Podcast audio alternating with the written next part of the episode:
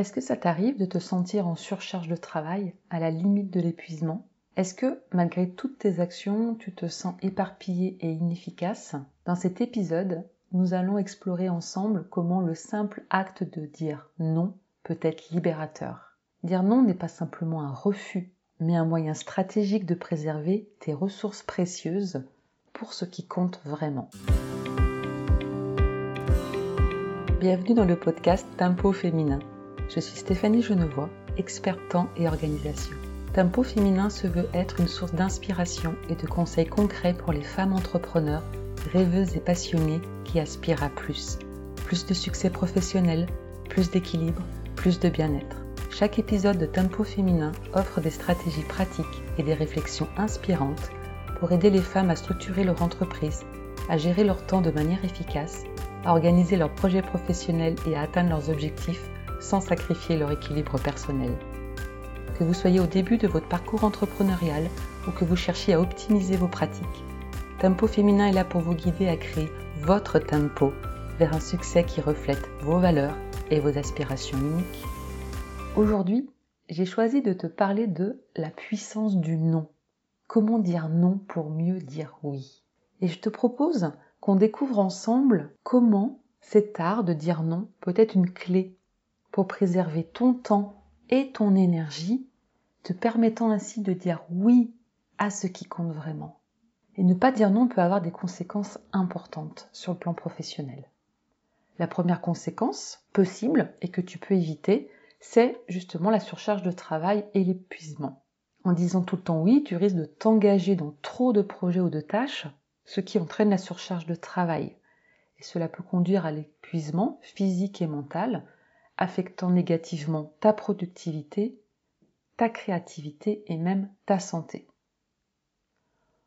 Autre conséquence à ne pas dire non, c'est la difficulté à prioriser.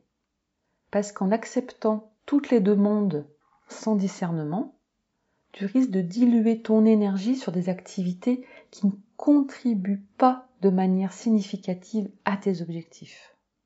Et cette difficulté à prioriser peut entraîner une dispersion de tes efforts, rendant du coup plus difficile l'atteinte de tes véritables objectifs professionnels. Ça peut également avoir un impact sur la qualité de ton travail et de tes relations. Car lorsque tu es surchargé, la qualité de tes services, de tes produits peut diminuer et donc affecter la satisfaction de tes clients ou partenaires.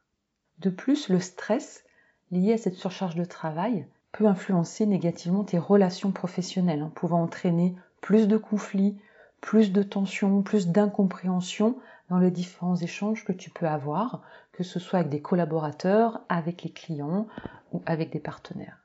Donc c'est vraiment essentiel de reconnaître le pouvoir du non comme un moyen de protéger ton temps, ton énergie et ta qualité de vie, tout en te permettant de te concentrer, d'avoir un focus sur les actions essentielles et alignées avec tes objectifs. Une chose qui est vraiment aussi importante à identifier, c'est que si tu as cette tendance à dire tout le temps oui, c'est un oui que tu dis à l'autre, mais en même temps tu dis non à toi-même. Tu dis non à tes projets, tu dis non à ton planning, à ce que tu avais prévu de faire. Tu dis non à ces tâches que tu avais peut-être prévues. Tu avais passé du temps à prioriser et à planifier et au dernier moment, tu as cette demande de l'extérieur qui arrive auquel peut-être tu ne peux pas t'empêcher de dire oui et du coup, tu renonces en cela à ce que tu avais prévu et donc tu dis non à ton efficacité. Là, je t'invite vraiment à aller creuser, si c'est quelque chose euh, que tu répètes régulièrement, à aller creuser le pourquoi. Pourquoi tu n'arrives pas à dire non Qu'est-ce qui se passe derrière ce oui? Est-ce que c'est l'envie d'être aimé? On a tous cette envie d'être apprécié, de ne pas être jugé. Qu'est-ce qui se joue pour toi là derrière? Est-ce que c'est la peur voilà du jugement, de la réaction de l'autre aussi peut-être de son énervement, de son agacement, de ses émotions? Et en fonction, comme ça, du pourquoi, de ce qui se joue pour toi, ben, tu vas pouvoir mettre des améliorations, regarder pour changer, pour faire évoluer tes réactions par rapport à cette situation. Alors, comment dire non pour mieux dire oui? Je vais te partager cinq conseils aujourd'hui. Le premier conseil, c'est d'identifier tes priorités. J'en ai déjà parlé plusieurs fois dans ce podcast. Tes priorités claires facilitent la prise de décision. Imagine hein, que tu as un projet crucial qui nécessite toute ton attention. En identifiant clairement tes priorités sur ce projet, ça va être plus facile de dire non à des engagements secondaires, à des sollicitations qui vont venir se rajouter, qui pourraient t'éloigner de ton objectif principal. Donc quand ton objectif principal est clair, que le pourquoi, que là où tu vas fait vraiment du sens, que tu as vraiment établi avec précision cet objectif, ça va te permettre de concentrer ton énergie là où elle est vraiment requise. Donc si cette étape-là reste difficile pour toi, si c'est encore le flou, je t'invite à réserver ta session Horizon Clarté pour aller mettre la lumière, mettre un projecteur sur ce qui a besoin d'évoluer dans ton entreprise par rapport à ta gestion du temps, à la gestion des priorités. Cette session, c'est une heure pour explorer de nouveaux horizons, adopter une perspective plus large et envisager des possibilités que tu n'aurais pas osé imaginer auparavant. Je te mets le lien en description du podcast. Tu peux également le retrouver dans les notes sur mon site et euh, j'aurai plaisir à échanger avec toi. Deuxième conseil, c'est établir des limites claires. C'est d'abord être au clair toi-même. Observer où se situent les nœuds, les contractions et d'établir des limites claires comme une sorte de règlement intérieur pour toi, pour tes collaborateurs, pour tes partenaires. Ainsi, tu définis le périmètre de ton temps et de ton énergie consacrés à tes projets professionnels. Ça peut être par exemple de fixer hein, des heures spécifiques pour ton travail et de résister à la tentation de répondre aux emails en dehors de ces horaires.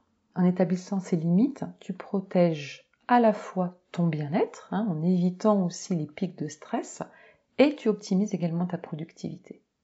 Troisième conseil, apprends à décliner les demandes non essentielles il y en aura toujours. Il ne s'agit pas de complètement se couper du monde, mais de repérer si tu es sollicité pour participer à un événement ou à un projet qui ne contribue pas directement à tes objectifs, d'apprendre à décliner poliment. Il y a une façon aussi de dire non si c'est difficile pour toi de dire un non catégorique ou si le contexte ne le justifie pas. Voilà, vraiment d'apprendre, de formuler une demande ça également, on l'a abordé dans un épisode. Je te mettrai la, référence dans les notes du podcast. Donc vois comment tu peux t'améliorer là-dessus, comment tu peux pratiquer. Commence par formuler des noms sur des choses qui sont pas trop sensibles pour toi, sur des champs où tu ne te sens pas trop en difficulté pour t'entraîner, pour prendre l'habitude de dire ce nom. Et quand il s'agira là de mettre clairement tes limites et de les énoncer aux personnes concernées, bah là tu auras déjà plus de facilité, tu te seras déjà entraîné. Quatrième conseil, il est tout à fait possible de dire non en restant bienveillante. Explique en toute transparence, honnêtement, tes raisons et, si c'est possible, propose des alternatives. Par exemple, si tu ne peux pas participer à un projet, si on te propose une collaboration, par exemple pour un concours sur les réseaux sociaux, et que ça ne s'inscrit pas dans ton plan marketing, dans ce que tu avais prévu de communiquer dans les prochaines semaines, hein, tu peux dire non parce que, et donc tu expliques, et puis te proposer d'autres idées. Donc euh, ça peut être peut-être de recommander quelqu'un d'autre avec qui euh, ça pourrait bien fonctionner aussi, et de partager tes idées. Hein. Ce qui fait que tu renforces ta relation professionnelle, tu n'y mets pas court, tu expliques juste que là, c'est pas le bon moment pour toi, pour ce projet. Donc tu restes en relation, tu renforces la relation professionnelle et tu respectes en même temps tes propres limites. Enfin, le cinquième conseil, qui est tout aussi important que les autres, et même crucial, c'est de dire non lorsque ça concerne le respect de ton bien-être. Si la demande risque de compromettre ton équilibre personnel, n'hésite pas à refuser. Si par exemple il y a une réunion en soirée qui interfère sur ce temps familial que tu souhaites préserver, autorise-toi à dire non. pour garder ces moments précieux qui sont tellement importants pour toi. Un autre point aussi qui est essentiel, et euh, ça va avec le conseil numéro 5, c'est le droit à la déconnexion. Tu as le droit de déconnecter de ton entreprise pour être avec ta famille, être avec tes amis, pour vivre ta vie. Ton entreprise n'a pas non plus à prendre toute la place.